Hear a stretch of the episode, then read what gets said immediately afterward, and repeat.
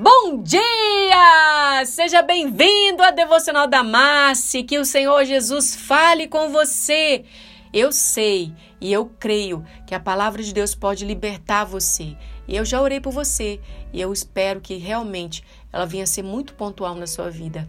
Mateus 6,12 diz assim: E perdoa-nos as nossas dívidas, assim como nós também temos perdoado os nossos devedores. Em outra tradução, fala um pouquinho diferente. E perdoa nossa dívida como perdoamos os nossos devedores, deixando de lado o erro e o ressentimento. Se vocês recordam, essa aqui é, faz parte da oração do Pai Nosso, a oração da qual Jesus deu como exemplo para que possamos falar diante do Pai. Eu lembro de uma historinha e gostaria muito de compartilhar com vocês, porque vai edificar o tema de hoje, que é sobre perdão.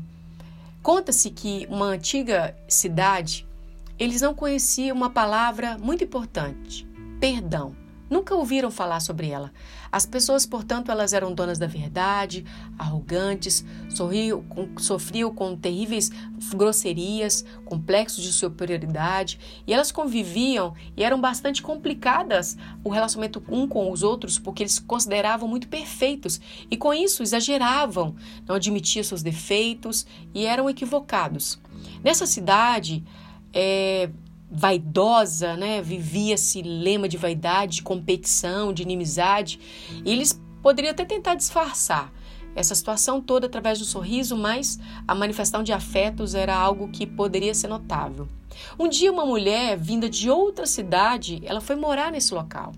E todas as tardes ela ia na padaria e na volta ela sempre passava por uma praça onde tinha um grupo de rapazes ali jogando futebol.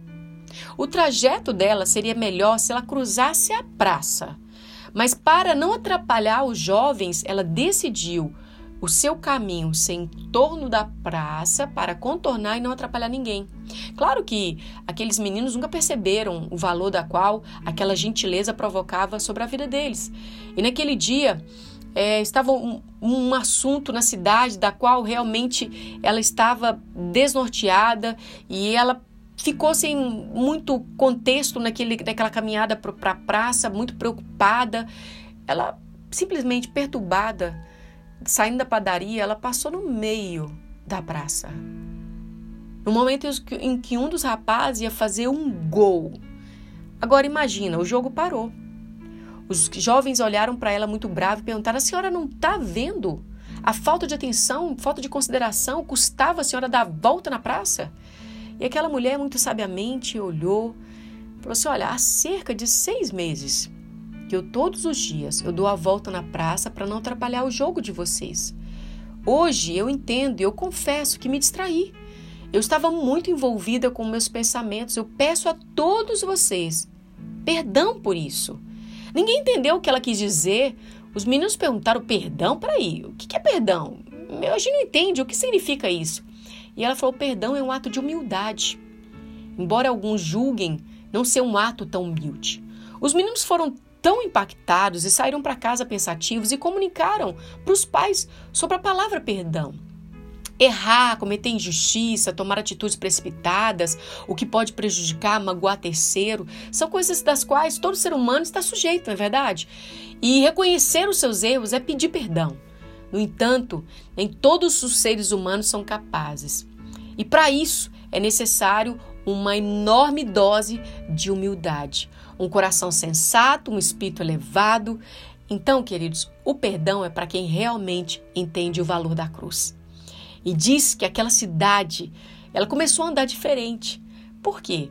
Ela começou a sentir mais alegria, as pessoas eram mais amigáveis, menos rivalidade, todos além ali estavam pedindo perdão ao outro. Agora, eles estavam aprendendo realmente o sentido do perdão. Pastora Maciele, o que você quer falar com esse texto? Queridos, eu acabei de ler para vocês um versículo onde Jesus nos ensina a perdoar aqueles que nos ofendem e fazer o mesmo porque somos perdoados.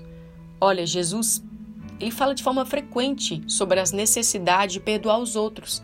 E se quisermos viver uma vida, um relacionamento íntimo com Deus, é importante sermos rápidos para perdoar.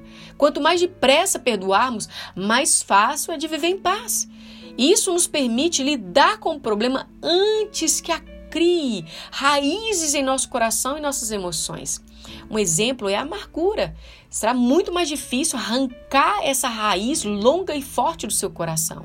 E quando nós guardamos rancor contra alguém, não estamos ferindo essa pessoa, meus irmãos. Estamos apenas ferindo a nós mesmos, abrindo a falta de perdão, abrigando a falta de perdão contra outras pessoas é, nos, nos, transforma em pessoas mais ranzinza, pessoas que das quais é, estão vivendo com a, a, amargura, com a acidez, com a infelicidade. Difícil de conviver.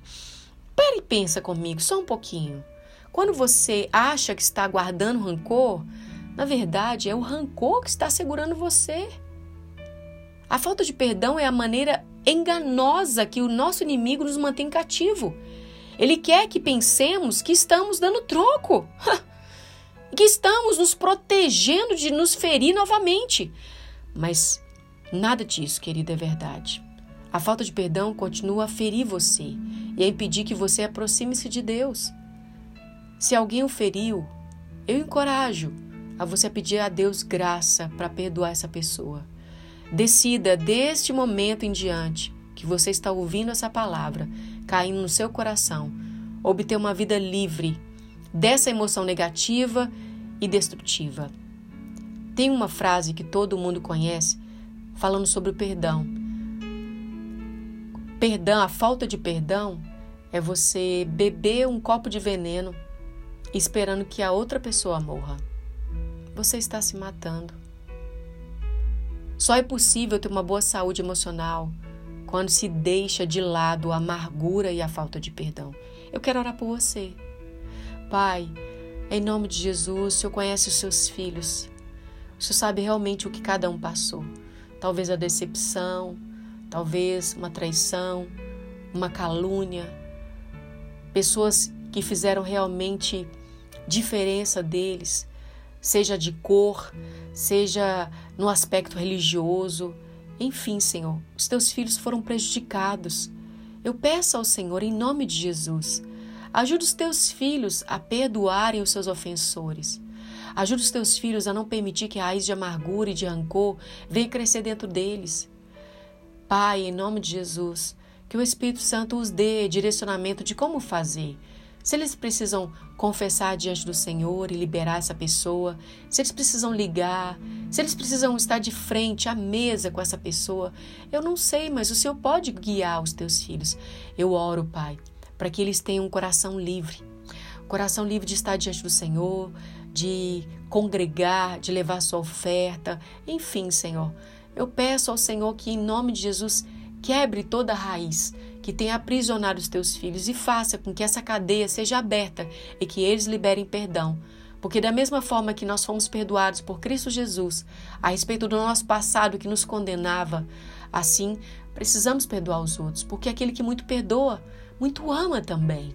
Eu agradeço ao Senhor pela oportunidade de ouvir tua palavra, que não volta vazia, e eu profetizo que nesse dia os seus filhos sejam livres, em nome de Jesus. Crie o ambiente para o perdão entrar. Eu agradeço ao Senhor, em nome de Jesus. Amém, queridos. Como é bom estudar a palavra. Eu oro para que você realmente possa vivenciar essa paz que só Deus pode te dar. Um grande abraço para você. Se você quiser estar conosco lá no Instagram, Devocional da Márcia.